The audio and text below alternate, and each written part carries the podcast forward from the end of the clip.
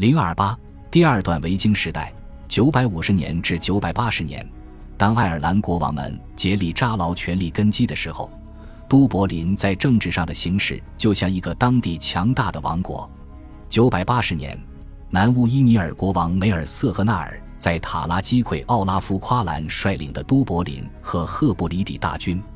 所有一切都表明，一场蓄谋已久的针对梅尔瑟赫纳尔的攻击是大错特错，这极大地削弱了都柏林的力量。梅尔瑟赫纳尔二世围困了这座城池，逼迫都柏林进行谈判，释放包括伦斯特国王和乌伊尼尔的人质在内的所有爱尔兰人质，移交财宝和贵重物品，解除乌伊尼尔自香农河至海边的土地纳贡。他释放了维京领地上的所有爱尔兰奴隶。年代记记录者虔诚的夸张道：“这是爱尔兰地狱般的巴比伦之囚。”奥拉夫·夸兰退到艾奥纳岛修道院度过余生。现在，梅尔瑟赫纳尔二世通过一位父王统治都柏林，以及在989年银胡子希特里克继承都柏林的权利后，他再次确认了自己的权利。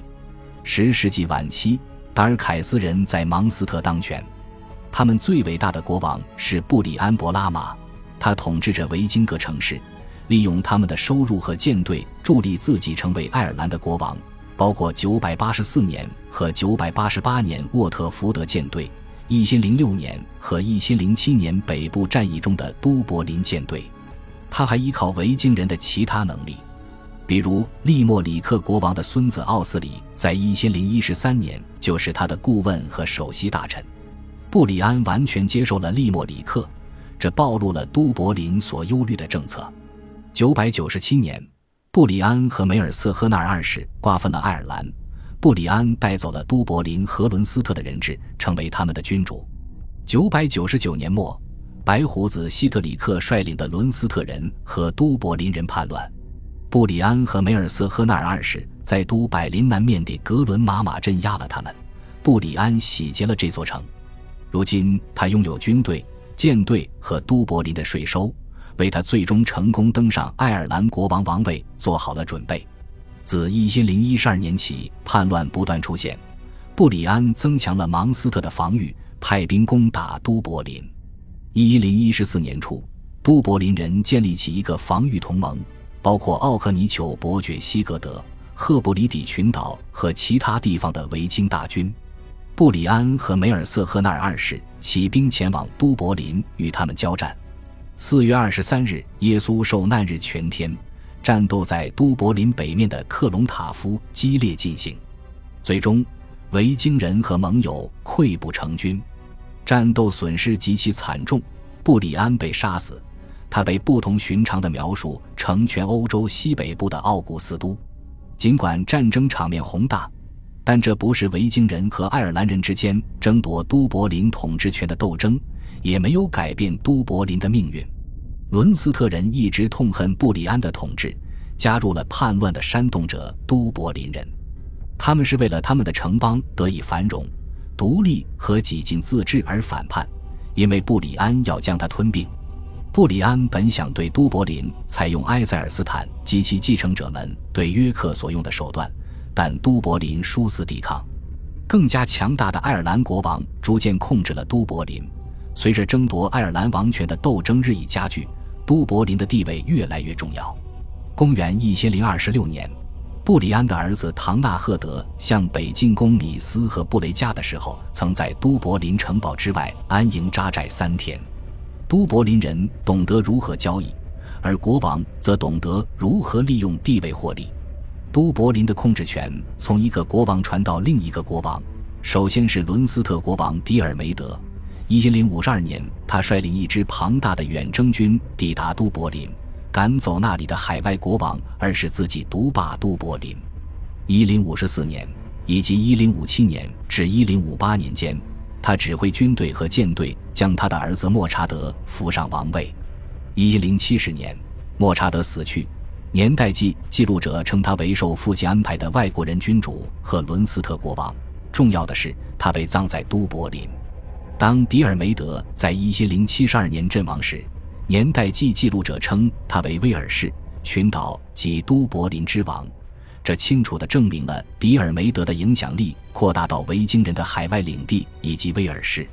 十一世纪和十二世纪期间，爱尔兰君主和以爱尔兰为基地的维京人继续干涉威尔士事务。布里安的孙子塔德巴赫的王权被都柏林所认可，随后都柏林国王高弗莱德向他宣誓效忠，并认可他的宗主地位。一零七十五年，双方翻脸。塔德巴赫将高弗莱德驱逐。不久，塔德巴赫的儿子穆尔赫塔赫二十五岁时在都柏林继位，直到一千零八十六年，他继承了父亲芒斯特国王的王位。都柏林则继续作为其首都。一零九十四年，一个北部联盟挑衅穆尔赫塔赫，当时都柏林也是首都。一千一百年和一千一百零三年，穆尔赫塔赫率领舰队攻打北方。一千一百零五年，阿马修道院院长试图让穆尔赫塔赫与北方敌人讲和，他们在都柏林进行了谈判。一一百一十一年，穆尔赫塔赫前往都柏林，在米迦勒节至圣诞节期间将宫廷设在那里。一一百一十五年，他受到来自伦斯特利益的挑衅，并在都柏林的一场战斗中击败了他们，并使他的儿子多姆纳尔成为都柏林统治者。他的权力延伸到马恩岛和西部群岛。穆尔赫塔赫统治各维京城市，并特意为每个城市指定了自己选好的改革派主教。他在与挪威国王赤脚王马格努斯的来往中表现得非常精明。一零九十八年，马格努斯开始向西探险，来到这里，占领了奥赫尼、赫布里底群岛、马恩岛，也许还有加洛维、格温内斯。直接威胁到爱尔兰，穆尔赫塔赫和马格努斯签订了和亲协议。